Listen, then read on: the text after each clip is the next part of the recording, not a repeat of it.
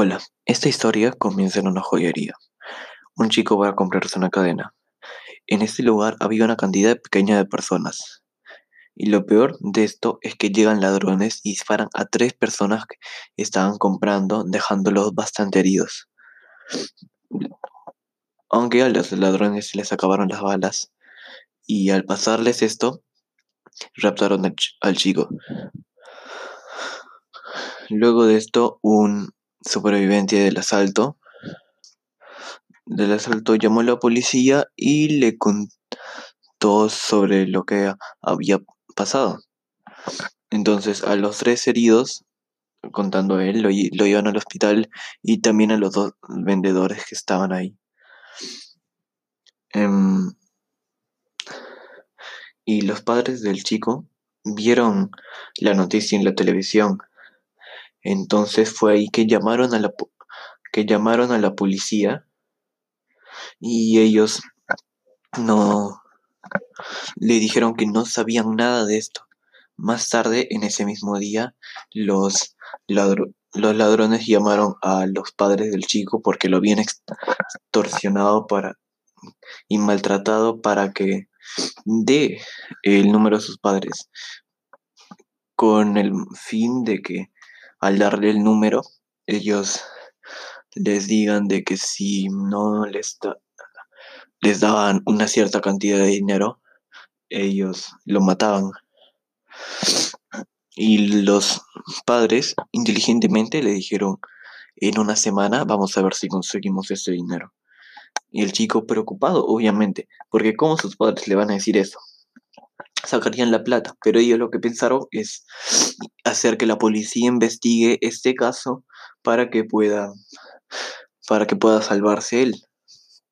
Entonces los ladrones aceptaron porque de todas maneras lo iba- les iban a pagar y lo malo que las avisaron a los policías y todo, pero en, en una semana no habían conseguido eso.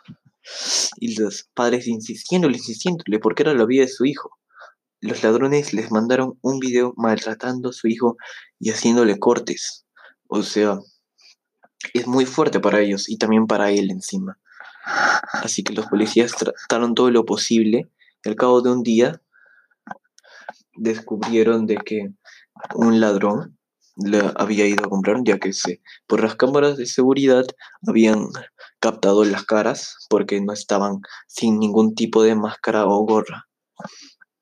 Así que ni bien lo descubrieron, fueron, lo observaron, inspeccionaron hasta, hasta hacia dónde se dirigía y ahí fue que los atraparon,